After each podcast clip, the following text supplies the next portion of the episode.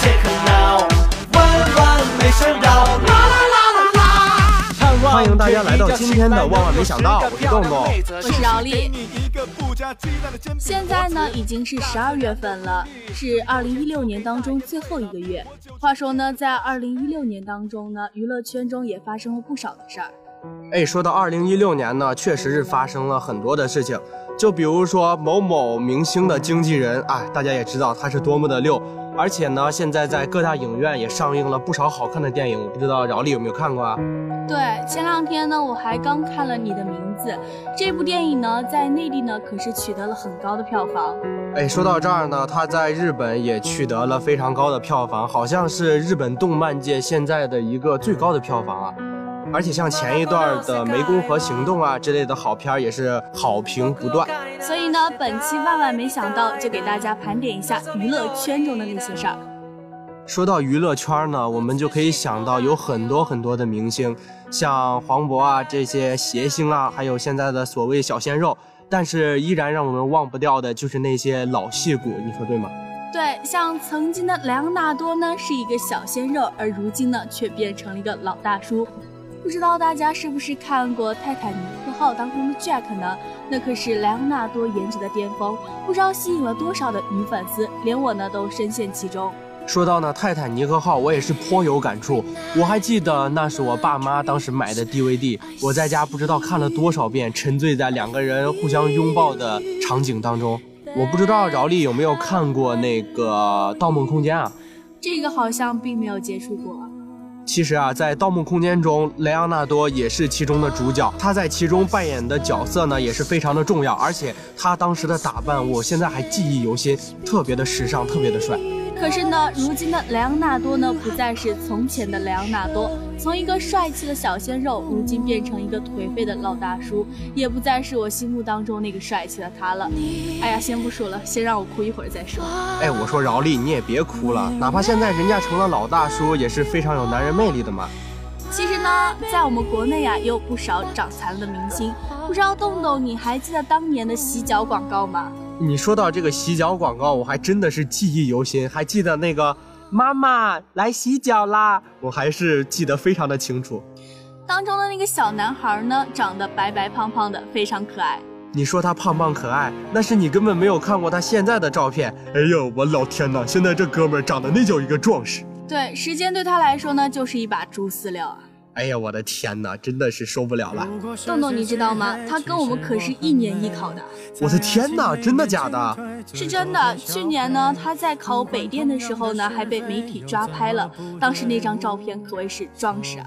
哎呀，我的天哪！那比起他呢，我更想说的是皱眉 boy 裘德洛，他的颜值巅峰莫过于当时的电影《王尔德》里。不知道饶丽有没有看过？这个呢，其实也没有。哎呀，你没有看过那就尴尬了。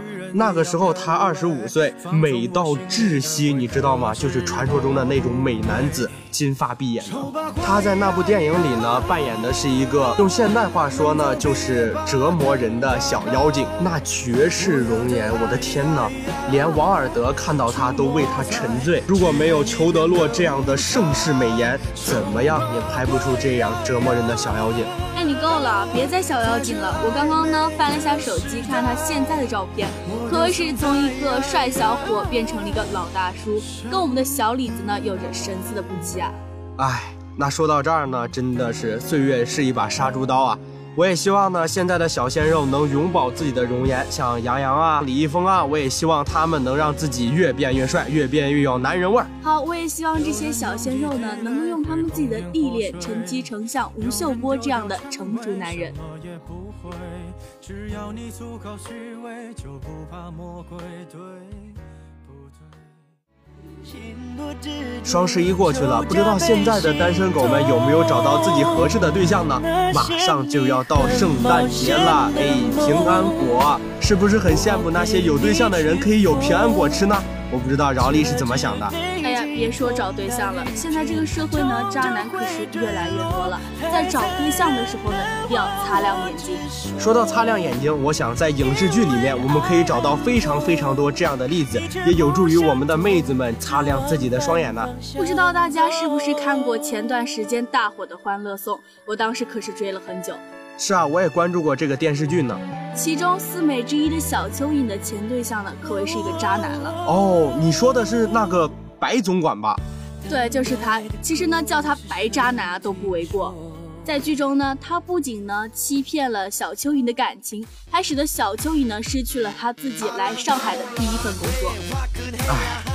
这一系列的行为，真是让我们这些有责任的男子汉感到不耻呀！他的这一些行为，真的是衬托出一个渣男到底应该怎么渣。哎呀，像这样的渣男呢，要是在现实生活中被我遇到，他不知道被我打了多少遍。哎呀，饶丽，你可是淡定点吧。像这样的渣男可不止他一个。白总管在《致青春》里面那个赵世勇，这个男人可是比白总管更渣，真的是。不知道这部电影呢，饶丽你有没有看过？这部电影呢，恰恰我看过。他在剧中呢，让自己的女朋友来承受他的出轨之痛。还让女友呢给自己收拾烂摊子，带怀孕的女同志呢去堕胎，这样的渣男啊真的是太可恨了！我的天啊，这么渣吗？不仅是如此，他更渣的地方还在后面。他因为父母的反对呢，就放弃了软婉，而且呢还摆出一副依依不舍的样子，明明不爱你，还要装作一往情深的渣男。这种人真的是太可怕了，自己爱不起，却又霸占了别人的青春，真的是。其实啊，说到渣男，总要归结原因呢，就是出轨。而说到出轨呢，就不得不提一下《回家的诱惑》当中的洪世贤了。说到洪世贤，那我可是也看过，那真的是渣男中的典范，渣男中的王者，简称大渣男。对对对，明明他的妻子呢是一个贤妻良母，在家任劳任怨，照顾公公婆婆，而这样呢，他还要出去出轨，这真的是太过分了。而且呢，婆婆特别不喜欢她，从早到晚都对她特别过分。早上起来吃她的早饭，说不好吃；中午她做完家务，说这里扫的不干净，那里扫的不干净，真的是 有其母必有其子呀。好在呢，最后林品如华丽变身，气场全开，对洪世贤一家人呢进行了报复。唉，能对这个渣男一家这样的报复，也是大快人心啊。不仅如此，而最后呢，林品如呢也收获了自己圆满的爱情。那在这里呢，洞洞也希望在元旦之前，大家能找到大家属于自己的那份爱情，能收获大家自己的那独特的一份平安果。哎，其实呢，我也希望能够在平安夜的时候，能够收获一份属于自己的平安果。我也相信你肯定会收到属于自己的那一份独特的平安果的。好了，节目到这儿呢，已经接近尾声了。虽然很不想跟大家说再见，但是呢，还是一定要说再见了。虽然很不舍，但是等到下周我们还会再见面的。好了，本期节目就是这样，我是洞洞，我是姚丽，下期见。